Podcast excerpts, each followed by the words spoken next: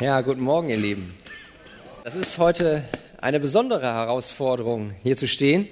Nicht nur, dass ich ein bisschen erkältet bin, ich hoffe, ihr könnt mich auch verstehen. Das Zweite ist,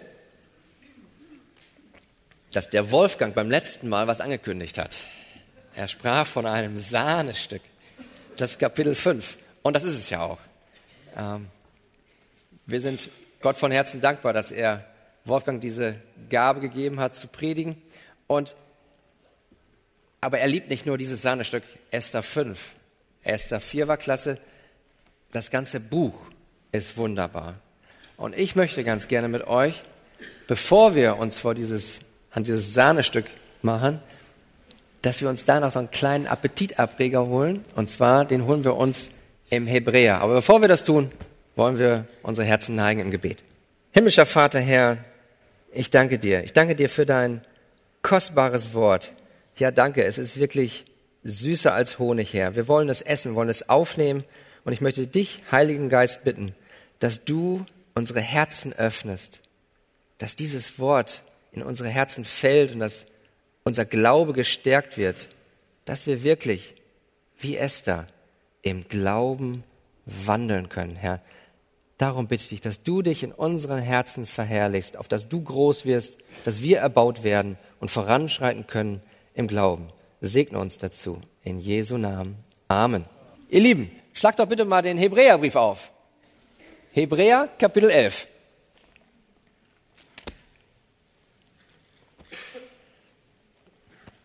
In Hebräer Kapitel 11, da haben wir das, was der Pastor Wolfgang am letzten Mal angekündigt hat. Es geht ja um die Glaubenshelden. Esther ist eine Glaubensheldin, das werden wir heute hören. Aber in Hebräer, da werden mehrere vorgestellt und da wird ein Prinzip deutlich. Und dieses Prinzip, das möchte ich jetzt mit euch angucken und das werden wir hinterher wunderbar wiederfinden in Esther 5. Das ist also jetzt sozusagen die Vorbereitung dazu. Also, Hebräer Kapitel 11, da steht, es ist aber der Glaube eine feste Zuversicht auf das, was man hofft, eine Überzeugung von Tatsachen, die man nicht sieht. Durch diesen haben die Alten ein gutes Zeugnis erhalten. Durch Glauben verstehen wir, dass die Welten durch Gottes Wort bereitet worden sind, sodass die Dinge, die man sieht, nicht aus Sichtbaren entstanden sind. Und dann gibt uns der Schreiber des Hebräerbriefes mal so einige Glaubenshelden. Abel. Durch Glauben brachte Abel Gott ein besseres Opfer dar als kein. Dann geht er auf Henoch ein. Durch Glauben wurden Henoch entrückt, sodass er den Tod nicht sah und er wurde nicht mehr gefunden, weil Gott ihn entrückt hatte.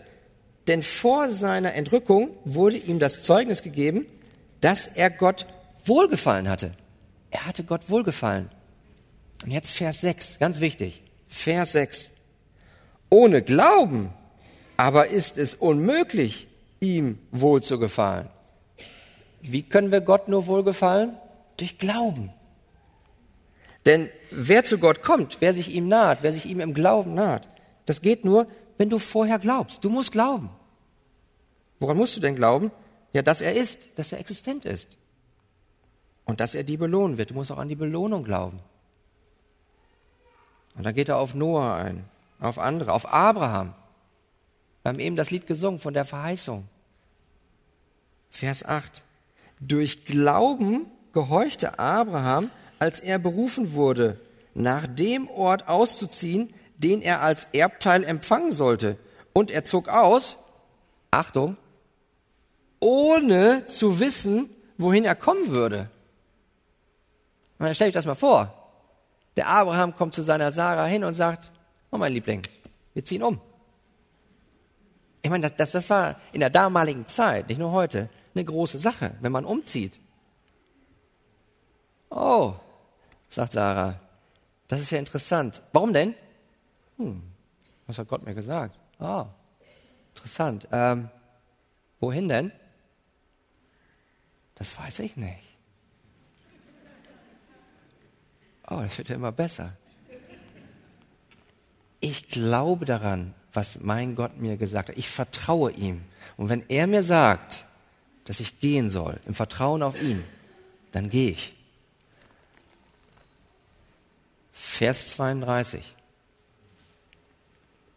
Und was soll ich noch sagen? Die Zeit würde mir ja fehlen, wenn ich erzählen wollte von Gideon, von Barak, von Simson, von Jephthah und David und Samuel und den Propheten. Die könnt ihr alle ergänzen zu dieser Liste der Glaubenshelden. Und jetzt achtet mal. Sie wandelten im Glauben und was kommt? Die durch Glauben Königreiche bezwangen, Gerechtigkeit wirkten, Verheißungen erlangten, die Rachen der Löwen verstopften. Sind das gute Folgen? Sind das gute Umstände, die folgen auf den Glauben in dem Wandel? Ja. Sie haben die Gewalt des Feuers ausgelöscht, sind der Schärfe des Schwertes entkommen, sie sind aus Schwachheit zu Kraft gekommen, sie sind stark geworden im Kampf, haben die Heere der Fremden in die Flucht gejagt. Frauen erhielten ihre Toten durch Auferstehung wieder. Sie wandelten im Glauben. Der Ausgang? Gut. Aber da waren auch andere, andere Glaubenshelden. Die wandelten auch im Glauben. Was war denn da der Ausgang? Andere aber ließen sich martern und nahmen die Befreiung nicht an, um eine bessere Auferstehung zu erlangen. Und andere erfuhren Spott und Geißelung, dazu Ketten und Gefängnis. Sie wurden gesteinigt, zersägt, versucht. Sie erlitten den Tod durch Schwert. Sie erlitten Mangel, Bedrückung, Misshandlung. Sie wandelten im Glauben. Ausgang aus menschlicher Sicht auf der horizontalen Ebene schlechte Umstände. Sehen wir das Prinzip, das generelle Prinzip, was dahinter steckt? Es kommt maßgeblich darauf an, dass Gott Wohlgefallen hat. Ja, woran denn? Dass wir im Glauben wandeln, egal wie der Ausgang ist. Wir sollen im Glauben wandeln und es Gott überlassen, was dabei rauskommt. Und das ist exakt das, was wir jetzt in Esther 5 kennenlernen werden. Also, Esther 5. Schlag bitte Esther 5 auf.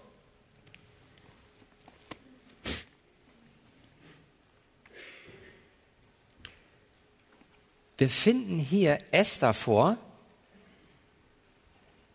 die jetzt aus ihrer Komfortzone rauskommen muss. Wir haben das beim letzten Mal gehört und Frank hat es auch sehr schön in der Einleitung angekündigt. Die ist ganz gemütlich in ihrem Palast.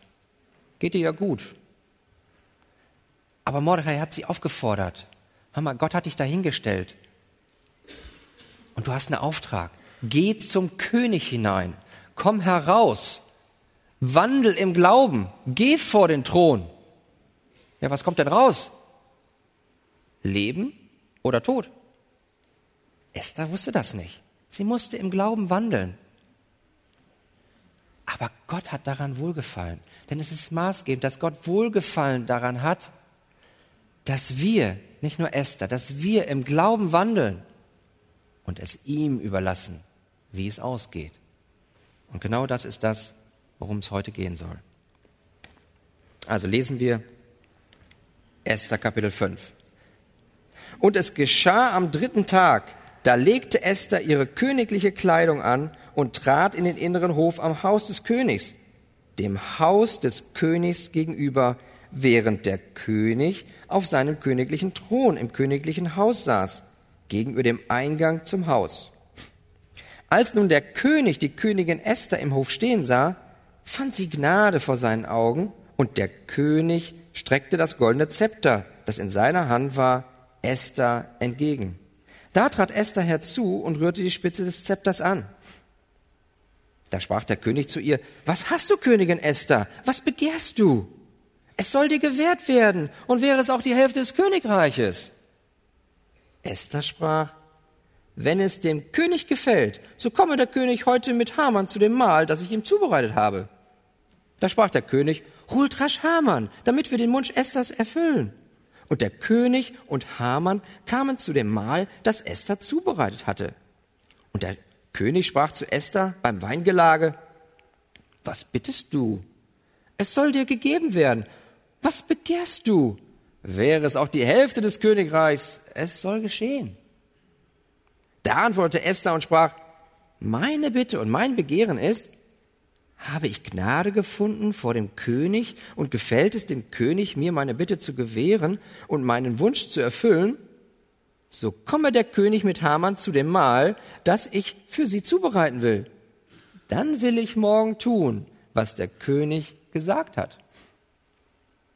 Und Haman ging an jedem Tag fröhlich und guten Mutes hinaus. Aber als Haman den Mordechai im Tor des Königs sah, wie er nicht aufstand, noch ihm Ehrfurcht erwies, da wurde er von Wut über Mordechai erfüllt. Doch Haman überwand sich. Als er aber heimkam, sandte er hin und ließ seine Freunde und seine Frau Seres holen. Und Haman erzählte ihnen von der Herrlichkeit seines Reichtums und von der Menge seiner Söhne und wie ihn der König so groß gemacht und ihn über die Fürsten und Knechte des Königs erhoben habe. Auch sprach Haman, und die Königin Esther hat niemand mit dem König zu dem Mahl kommen lassen, das sie zubereitet hat, als mich. Und ich bin auch morgen mit dem König zu ihr geladen. Aber das alles befriedigt mich nicht, solange ich Mordechai, den Juden, im Tor des Königs sitzen sehe. Da sprachen seine Frau Seres und alle Freunde zu ihm, man soll einen Holzstamm zubereiten, 50 Ellen hoch, und dann sage du morgen dem König, dass man Mordechai daran hängen soll. So kannst du fröhlich mit dem König zum Mahl gehen. Das gefiel Haman gut, und er ließ den Holzstamm zubereiten. Amen. Das ist Gottes Wort. Sein heiliges, inspiriertes, unfehlbares und letztlich maßgebliches Wort. Ihr Lieben, wir sehen hier, dass wir hier in Esther 5 zwei große Abschnitte haben. Wir haben einerseits die Glaubensheldin Esther, die im Glauben wandelt, und dann haben wir auf der anderen Seite den Hamann. Und der wandelt nicht im Glauben, der wandelt im Unglauben. Schauen wir uns das zunächst mal an. Und zwar, was wir in dem ersten Abschnitt, in den, in den ersten acht Versen sehen. Da haben wir das positive Beispiel. Da sehen wir in den ersten acht Versen drei Dinge. Das erste ist, dass wir sehen, wie ein Glauben im Wandel sein soll. Nämlich, wir sollen in einer vertrauensvollen Abhängigkeit von Gott wandeln. Zweitens, wir sollen unser Leben hingeben an Gott. Und drittens, sollen wir geduldig ausharren auf Gott. Und das sind die drei Dinge, die wir uns angucken wollen. Vertrauensvolle Abhängigkeit von Gott, vollkommene Hingabe an Gott und geduldiges Harren auf Gott. Und beim Negativbeispiel haben wir es genau umgedreht. Positives Beispiel, wir wollen zunächst im Glauben wandeln. In Vers 1. Wenn wir Vers 1 betrachten, was meint ihr? Wir müssen immer aufpassen, so im Buch Esther. Wir wissen nie so genau, was spielt sich so in den Herzen der einzelnen Akteure ab. Wir können ja nicht ins Herz schauen. Aber Gott schaut ins Herz. Aber was im Herzen drin ist, was kommt raus? Wir können das Verhalten beobachten. Und was hat Esther gemacht? In, in dem Vers 1, da steht drin, am dritten Tag. Was hat sie denn am zweiten und am ersten Tag gemacht? Das haben wir vorher erfahren. Sie hat gefastet. Das ist das Fasten, was wir beobachten können. Ja, wie war denn wohl ihre Herzenshaltung? Warum fastet ein Christ? Wenn ihr fastet, warum fastet ihr dann? Ihr sucht die Nähe Gottes.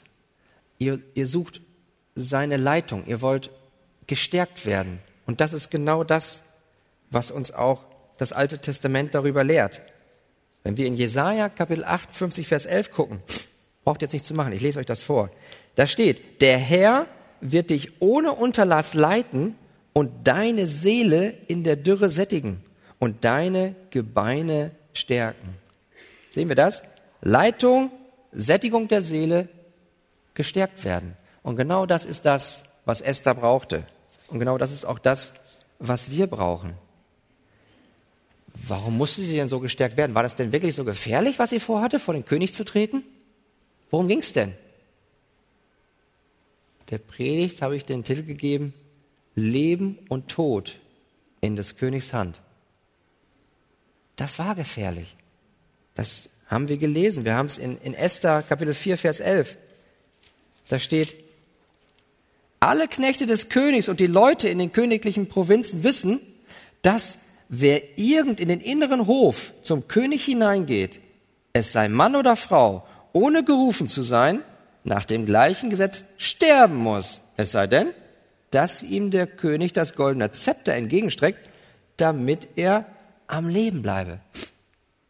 Es geht tatsächlich um Leben oder um Tod.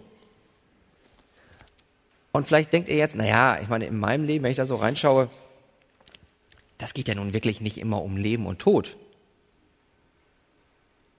Richtig, Esther ist hier in einer Extremsituation. Aber kann es sein, dass Gott uns durch sein Wort, indem er uns eine Extremsituation schildert, auch vorbereiten will für die Prüfung, die ganz am Ende kommt, wenn der letzte Atemzug kommt, dass er uns vorher schon mal so kleine Prüfungen gibt, an denen wir wachsen dürfen, an denen wir im Glauben wachsen dürfen? Und genau das ist die Liebe und Fürsorge Gottes, dass er uns in kleineren Prüfungen hineinstellt. Und das kennen wir doch alle, die vielen kleinen alltäglichen Prüfungen. Nun, Leben und Tod. Aus menschlicher Perspektive, in wessen Hand stand Leben und Tod hier? Wenn Esther vor den Thron ihres Ehemann Königs Xerxes geht, Ahasveros. Naja, in des Königs Hand von Ahasveros. Und wenn man sich so archäologische Funde anguckt, da habe ich an einer Stelle gefunden, die haben tatsächlich gefunden, so ein Relief, und da waren zwei Dinge zu sehen. Einerseits ein König, der auf seinem Thron sitzt, hat ein langes Zepter in der Hand. Und wisst ihr, wer dahinter gestanden hat? So einer mit so einer großen Axt. Wenn einer vor den König kam, ungerufen, und der König hat nicht sein Zepter gesenkt, das ging um Leben und Tod. Aber aus Gottes Perspektive, wie ist das denn da? In wessen Hand ist nicht nur Leben und Tod, in wessen Hand ist nicht nur jedes Herz, dein Herz und das Herz von Ahasveros. In Sprüche 21.1, das kennt ihr glaube ich alle, da steht, des Königs Herz ist in der Hand des Herrn wie Wasserbäche. Er lenkt es, wohin er will. Und das darf uns beruhigen. Denn das Herz von dem ASVs und all die Entscheidungen, die da rauskommen, die sind eindeutig in Gottes Hand. Und deswegen, wo kann Esther alleine Ruhe finden? In einer vertrauensvollen Abhängigkeit an Gott, an seine souveräne, vorsehende Gnade. Und darin hat sie geruht. Die Frage ist, worin ruhst du? Worin ruhst du?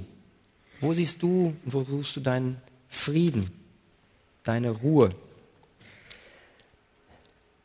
Ich weiß nicht, ob das bei euch auch so ist, wie es bei mir ist. Bei mir ist manchmal so, dass ich versuche, etwas über meinen Intellekt zu verstehen, dass ich sage, ah, die Umstände sind so und so. Ja, warum ist das jetzt so? Herr, erklär mir das. Ich möchte gerne wissen. Wenn du mir das erklärst und ich das verstehe, ja, dann, ach, dann bin ich beruhigt. Kennt ihr das? Wenn ich, wenn ich doch nur wüsste, äh, warum bin ich jetzt Single her? Oder warum bin ich verheiratet? Oder warum, ja, die Frage muss man sich auch stellen. Warum bin ich möglicherweise verwitwet? Warum, Herr, hast du schon meinen Partner zu dir genommen?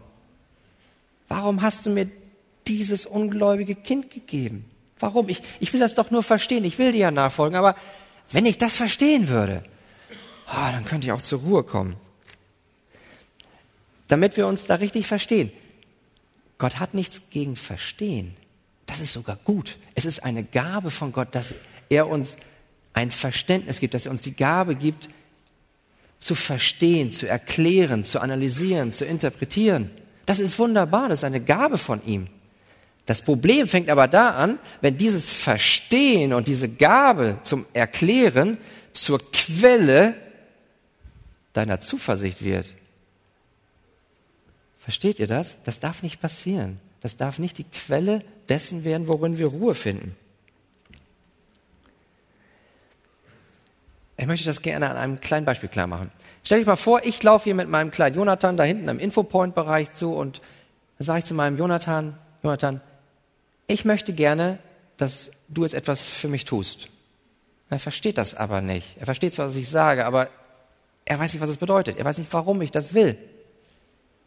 Dann sage ich, Jonathan, komm mal her, mein Schatz. Dann gucke ich ihm in die Augen und sage, weißt du, dass Papa dich liebt? Ja, das weiß ich, Papa. Weißt du, dass alles, was ich dir jetzt sage, was ich von dir verlange, dass das zu deinem Besten ist? Ja, ja, das weiß ich, Papa. Und vertraust du mir auch, dass ich niemals von dir etwas verlangen würde, was aus meiner Sicht ein Nachteil für dich wäre? Nein, Papa, ich glaube dir das. So, ich möchte jetzt, dass du gehst und das tust, was ich dir gesagt habe und vertrau mir. Und Jonathan, bevor du jetzt losgehst, die ganze Zeit, während du da gehst, diesen Gang entlang, während du wandelst, sag dir eins, mein Vater, mein Papa, der liebt mich. Und mein Papa, der würde niemals von mir etwas verlangen, was ein Nachteil für mich wäre. Ich vertraue ihm. Und ich höre auf, ein Papa meines Papas zu sein. Haben wir das verstanden? Das ist genau das, was, was, was Gott auch mit euch macht. Er, er setzt euch in eine bestimmte Situation rein und, und dann kommt er in seiner Liebe, kommt er, neigt er sich runter zu dir und kommt auf Augenhöhe und sagt dir, mein Schatz, ich möchte, dass du was tust. Und weißt du, dass ich dich liebe? Weißt du, dass ich von dir nur etwas verlange, was, was gut ist für dich, dass ich niemals etwas verlangen würde, was ein Nachteil für dich wäre? Oh mein Liebling, mein Kind, wenn du dich jetzt auf den Weg machst, um das zu tun, was ich dir gesagt habe, dann sage mir, sage dir jedes Mal selbst, predige dir, mein himmlischer Vater, der liebt mich und der ist weise und der ist gütig und der wird von mir nur etwas verlangen, was zu meinem Besten ist. Und ich höre auf, ein Gott meines himmlischen Vaters zu sein. Dass ich meine, ich müsste alles verstehen. Und womöglich, wenn ich was nicht verstanden habe, sagen, ah Gott, mein kurz, stopp, Pause. Ich glaube, mit deinem Plan, das musst du noch mal überlegen. Nein, vertraue ihm. Und das ist genau das, was Gott will. Und er weiß ja auch darum, in welcher Situation du bist. Er weiß ja darum, dass du jetzt möglicherweise Single bist, dass du verheiratet bist, dass du verwitwet bist, dass du Kinder hast, dass du am Arbeitsplatz möglicherweise deinen, deinen Job verloren hast. Das weiß er. Aber worin findest du jetzt deine Ruhe? Du kannst sie nicht im Verstehen finden. Alleine in dem Vertrauen, in dem vertrauensvollen Abhängigsein von Gott das, die souveräne Gnade, die souveräne Vorsehung Gottes, das ist das, wo wir unsere Ruhe finden können. Ist das richtig? Das ist auch alleine nur dort. Aber in Vers 1, da sehen wir noch mehr. In Vers 1 steht, und es geschah am dritten Tag. Am dritten Tag? Was geschah denn da noch an einem besonderen dritten Tag? an einem dritten Tag, wer ist da auferstanden? Unser Herr Jesus Christus. Und wir haben heute Abend mal, wir dürfen uns daran erinnern, wenn wir nachher zum Tisch des Herrn kommen, da kommen wir nicht zu einer Beerdigung, da kommen wir zu einem Freudenfest, da, da kommen wir zu einer Feier, wo das Evangelium im Vordergrund steht, nämlich dass der Jesus Christus gestorben ist wegen unserer Sünden, dass er begraben wurde, aber dass er auferstanden ist. Das ist ein Auferstehungsfest.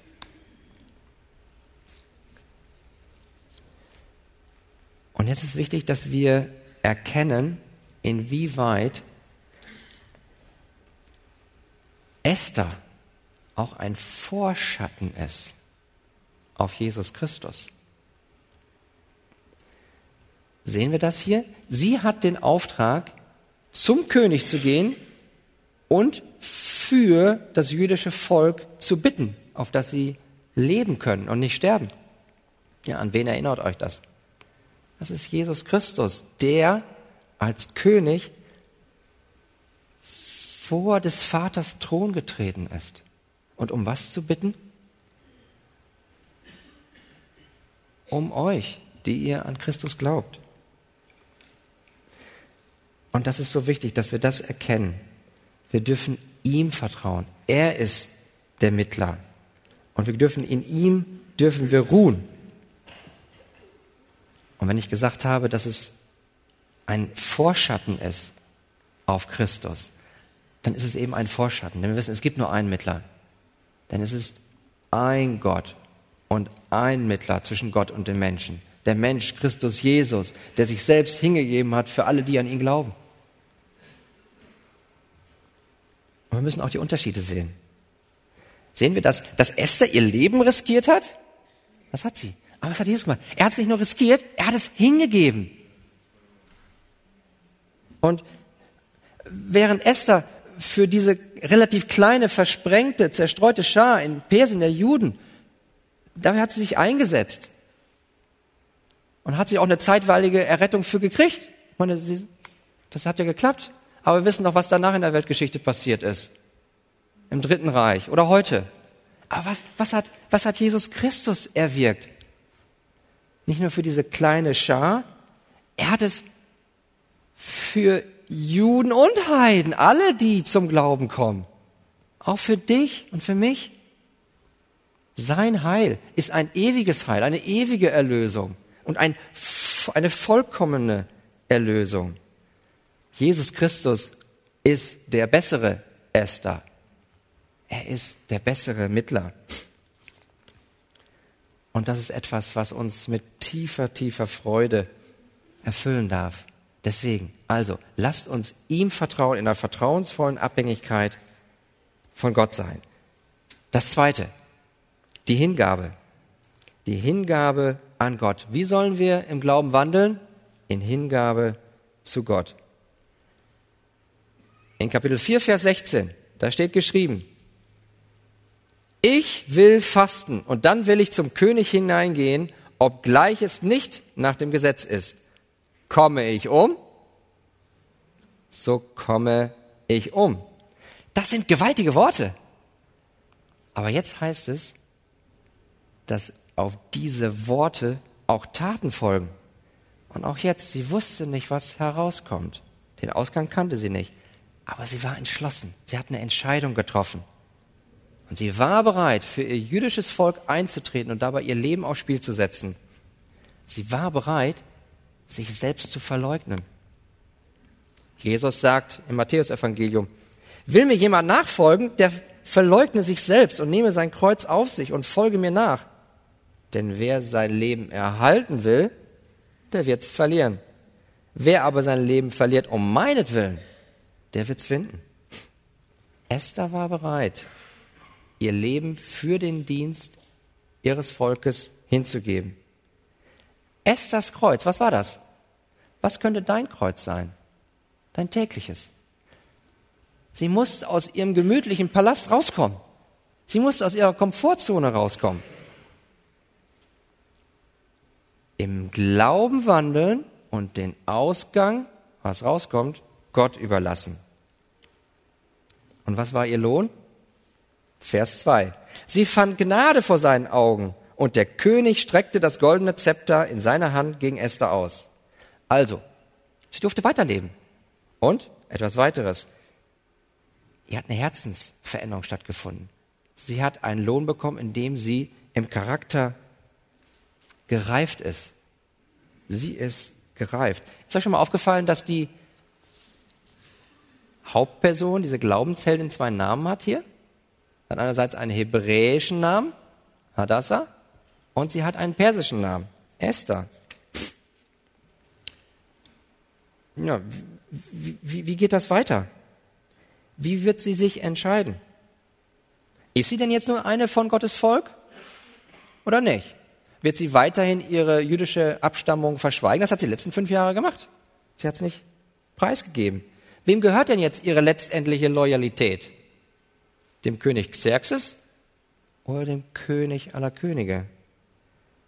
Würde sie also in ihrem, ja, in ihrem schönen Nest, in ihrem warmen Nest bleiben oder wird sie heraustreten und für ihren Glauben eintreten?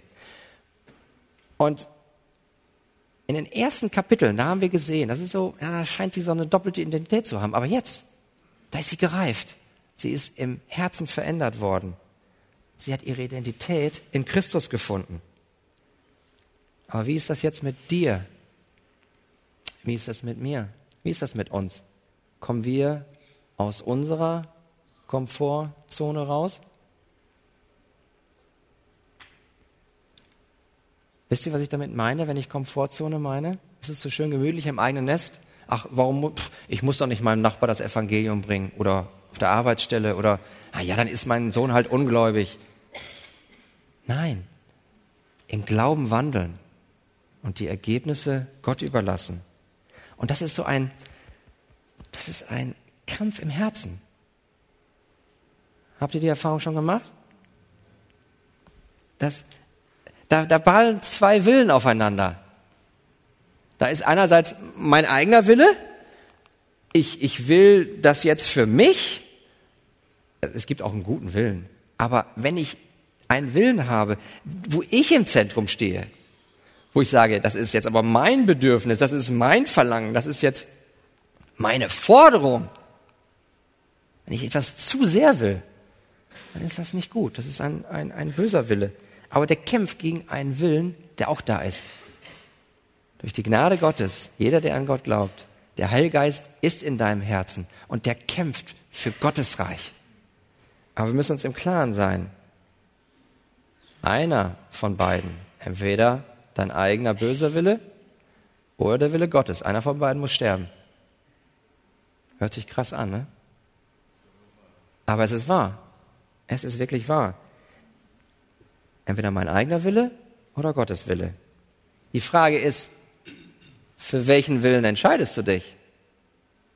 Für deinen eigenen oder für Gottes Willen? Was passiert eigentlich, wenn du dich jetzt für deinen eigenen Willen entscheidest? Was sagst du da letztlich in deinem Herzen? Ich meine, das ist jetzt, hört sich jetzt hart an, aber sind wir doch, sind wir doch ehrlich. Nicht dein Wille, o oh Herr, sondern mein Wille geschehe. Und wisst ihr, was die Folge ist? Dass Jesus Christus für diese Sünde am Kreuz sterben musste. Das hat er getan. Aber letztlich sage ich dann in meinem Herzen, komme er um, so komme er um. Aber wenn du dich durch Gottes Gnade für Gottes Willen entscheidest, dann sagst du in deinem Herzen, wie Jesus Christus in Gethsemane. Nicht mein Wille, o oh Herr, sondern dein Wille geschehe. Und wisst ihr, was dann die Folge ist? Der eigene Wille muss sterben. Und das ist das alte Ich, was tagtäglich immer mehr sterben darf, indem wir aus unserer Komfortzone rauskommen und unser Leben Gott hingeben, im Vertrauen auf ihn. Aber wir, wir wandeln im Glauben, wir geben uns ihm hin. Und das alte Ich, das stirbt immer mehr und mehr. Und dann kannst du im Herzen wirklich sagen, komme ich um, so komme ich um. Kommt mein altes Ich um, so kommt es um. Halleluja. Und das ist gerade das Richtige, was wir brauchen.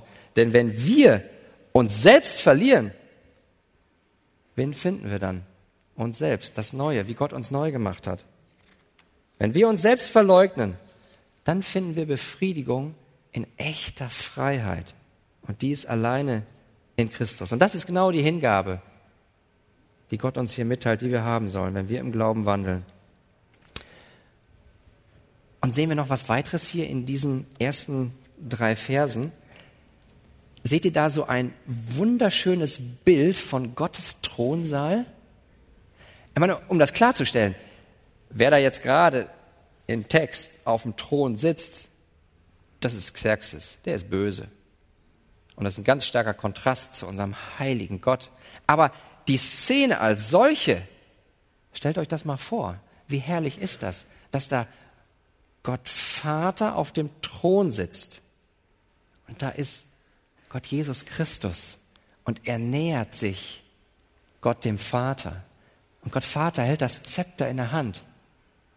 Und was tut er, wenn sein Sohn kommt?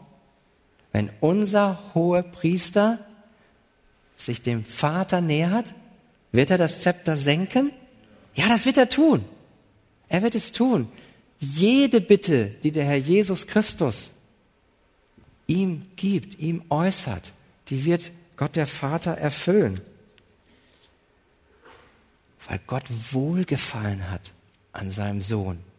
Erinnert euch daran, was waren die Worte nach Jesu Christi Taufe, nachdem er auf dem Berg verklärt worden war? Da kam die Stimme vom Himmel, das ist mein geliebter Sohn, an dem ich wohlgefallen habe. Aber wie ist das mit Esther und wie ist das mit uns? Können wir unserem Gott 24 Stunden am Tag, 365 Tage im Jahr wohlgefallen? Ich kann das nicht. Aber ich habe einen hohen Priester. Und der tritt für mich ein. Und wisst ihr, diese wunderschöne Thronsaalszene, die spielt sich gerade jetzt ab. Jetzt in diesem Moment bittet Jesus Christus für einen jeden hier, der an ihn glaubt, vor des Vaters Thron. Und wisst ihr, was er betet? Er betet, dass ihr im Glauben wandeln könnt, dass ihr im Glauben bewahrt werdet. Was hat Jesus Christus für Simon Petrus gebetet? Dass sein Glaube nicht aufhört. Und Jesus wusste doch, dass er ihn dreimal verleugnen wird. Aber Jesus hat für ihn gebetet und hat Gott Vater das Gebet seines Sohnes erhört? Hat er. Weil Gott in seiner Gnade hat den Petrus zur Buße geleitet. Petrus hat bitterlich geweint, hat bereut. Und so ist es mit einem jedem Gebet, das Jesus Christus seinem Vater offenbart. Und genauso ist es gerade jetzt. Und deswegen dürfen wir, wir in einem tiefen Vertrauen uns immer wieder Gott nähern, in Christus, auf dass er für uns betet, dass wir im Glauben wandeln können. Wie im Glauben? In vertrauensvoller Abhängigkeit von ihm selbst und vollkommener Hingabe an ihn. Und das bringt mich zum dritten Punkt, wie wir im Glauben wandeln können. Die Verse 4 bis 8. Geduldiges Ausharren auf Gott. Wenn wir uns die Verse betrachten, was sehen wir da? Man stellt sich das mal vor. Die, die Esther steht vor des Königs Thron und der, der Xerxes, der sagt, Sag mir, was du begehrst. Ich werde es dir erfüllen. Und wenn es die Hälfte meines Königreiches ist. Ich meine, so aus der Fußballsprache, wenn du mir den Ball da auf den Punkt legst, als Elfmeter, ja, was mache ich denn? Warte ich da noch drei Tage? Den laufe ich an und schieße den rein. Esther nicht, die ist weise. Es gibt Momente, da ist es gut, wenn ich den Ball direkt versenke. Aber es gibt auch Momente, wo wir warten sollen, dass wir eben nicht übereilt handeln. Ausharren. Ist Ausharren gleich, ich lege mich aufs Sofa, Beine hoch und mache nichts? Nein, das ist was Aktives, das haben wir auch gesehen. Esther hatte doch einen Plan. Sie hat gefastet, sie hat die Leitung Gottes gesucht, drei Tage lang, das ist aktiv. Und sie hatte schon ein Mahl vorbereitet und erst danach ging sie zum König.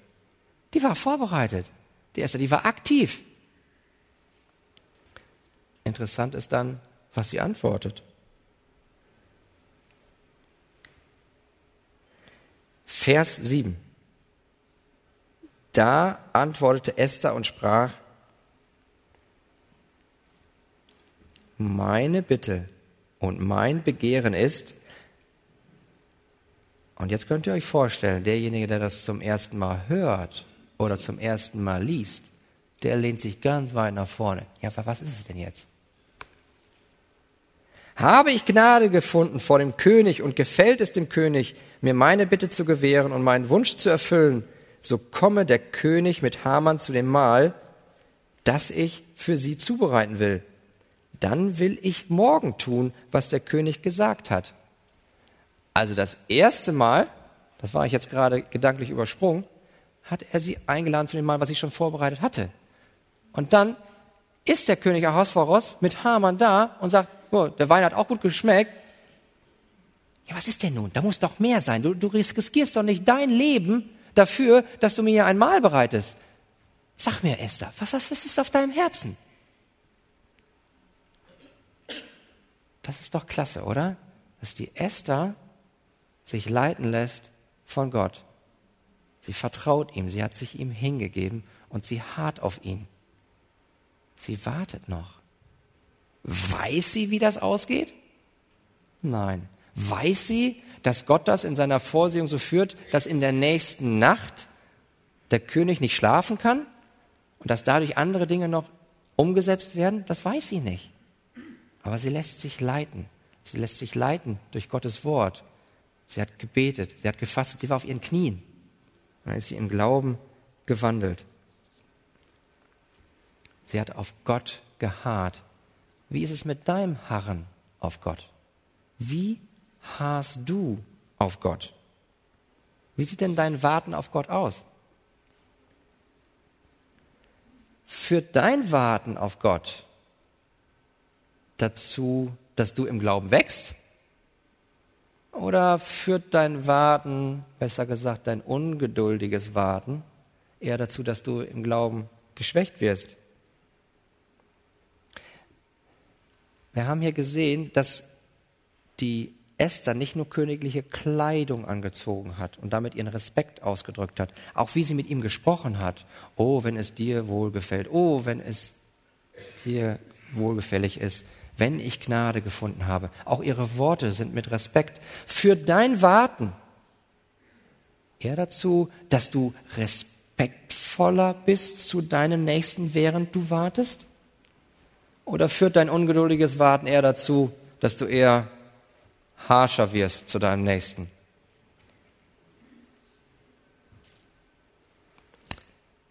Während du wartest auf Gottes Handeln, und zwar aktives Warten, führt dieses Warten dann dazu, dass du, während du wartest, dir immer wieder in Erinnerung rufst, wie sehr dich Gott schon gesegnet hat?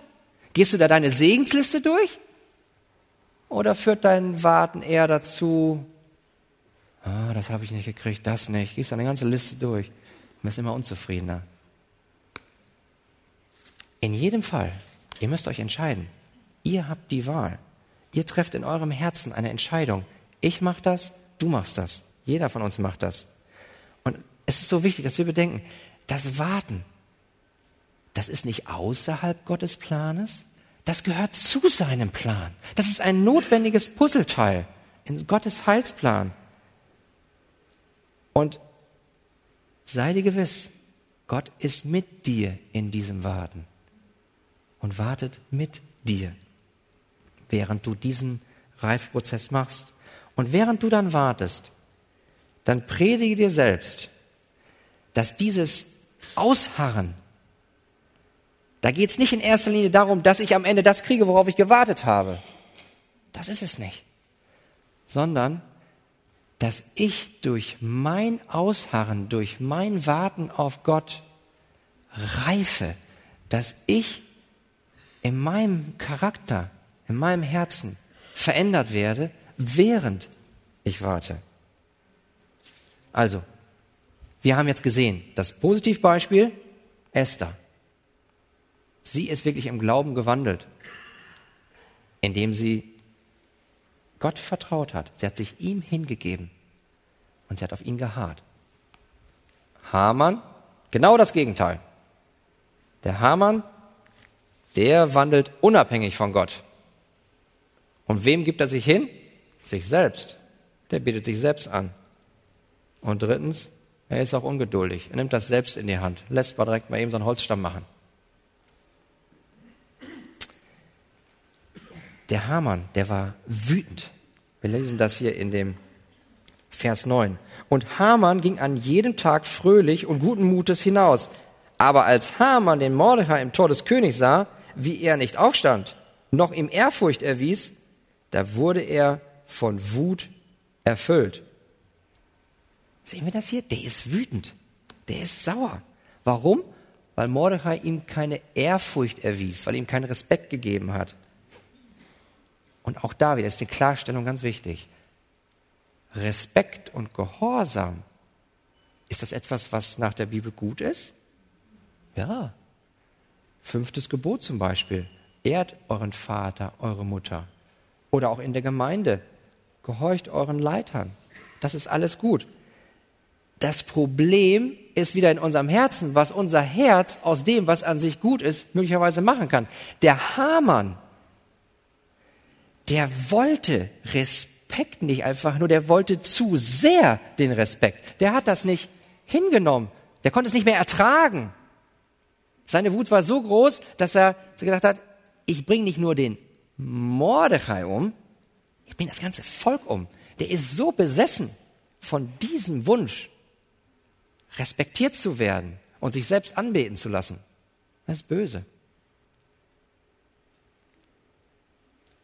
Und wir müssen aufpassen, dass wir aber nicht auch ein solcher Sklave des Respekts oder des Gehorsams werden. Paulus sagt das in Römer 6, Vers 16. Wisst ihr nicht, wem ihr euch als Sklaven hingebt, um ihm zu gehorchen, dessen Sklaven seid ihr und müsst ihm gehorchen. Jeder ist Sklave. Ich bin ein Sklave, du bist ein Sklave. Die Frage ist nur, wessen Sklave du bist. Entweder der Sünde zum Tode oder dem Gehorsam zur Gerechtigkeit. Und wir haben alle diese, diese Ketten an, an unserem Herzen. Die Frage ist nur, mit welchem Herzen verbindet mich diese Kette? Bist du mit der Welt verbunden? Bist du mit dem Teufel verbunden? Und tust das, was ihm gefällt? Und drehst dich um dich selbst, dann hast du immer dieses Ich, ich, ich, ich, ich, ich will aber und ich will jetzt, und zwar sogleich. Herr, schenk mir Geduld, aber schnell. Oder ist dein Herz an das Herz des Königs aller Könige gebunden? An das Herz unseres Herrn Jesus Christus? Und darauf kommt es an, worauf unser Herz gerichtet ist. So, und wie sieht es denn jetzt aber in deinem Herzen aus? Wenn ich da in mein eigenes Herz gucke, da muss ich euch gestehen, dass ich auch schwache Momente in meinem Leben habe, wo ich nicht Gott vollkommen vertraue, wo ich mich nicht ihm vollkommen hingebe und wo ich nicht geduldig auf ihn warte. Kennt ihr das?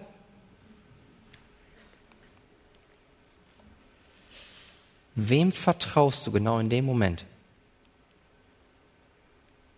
Wenn du nicht weißt, wie es ausgeht, von wem machst du dich abhängig? Oder wem oder was gibst du in diesen Momenten dein Leben hin? Für wen oder was bist du bereit, dein Leben hinzugeben? Alles, was dich ausmacht. Oder auf wen oder was wartest du ungeduldig? Was regiert dich, dass du es jetzt sofort haben musst? Zum Schluss. Es ist tragisch, dass der Hamann nie Buße getan hat. Das ist tragisch. Und ich frage dich, der du hier bist, hast du in deinem Leben schon mal Buße getan? Hast du dich zu Gott bekehrt? Ich rufe dir zu, tu Buße darüber, dass du ein Leben geführt hast, was vermeintlich völlig unabhängig von Gott ist und dass du dich selbst hingegeben hast, dass du ungeduldig warst. Nimm das Blut Jesu Christi in Anspruch. Glaube an das Evangelium. Glaube daran, woran wir uns gleich erinnern dürfen. Dass Jesus Christus, vollkommener Mensch, vollkommen Gott, als Mensch auf die Erde gekommen ist. Dass er ein perfektes Leben geführt hat, dass er ans Kreuz gegangen ist, dass er stellvertretend für dich sein Leben hingegeben hat. Er hat sein Leib zerbrechen lassen, er hat sein Blut fließen lassen. Für dich. Aber er ist nicht im Grab geblieben. Er ist auferstanden. Und er sitzt jetzt zur Rechten Gottes des Vaters. Und er tritt für dich ein. Und wisst ihr, was Gott der Vater gerade macht? Er hält dir dein Gnadenzepter entgegen. Berühre es mit deinem Herzen. Nimm es an. Glaube an ihn. Und das gilt genauso für uns alle. Denn wir haben alle diese schwachen Momente, wo wir eben nicht so im Glauben gewandelt sind, weil wir eben doch wieder verstehen wollten und nicht wirklich vollkommen vertraut haben. Aber auch dafür dürfen wir Gottes Jesu Christi Blut in Anspruch nehmen. Deswegen entscheidend ist, dass Gott wohlgefallen hat an deinem persönlichen Wandel mit ihm, indem du ihm vertraust, indem du dich ihm hingibst und indem du auf ihn hast.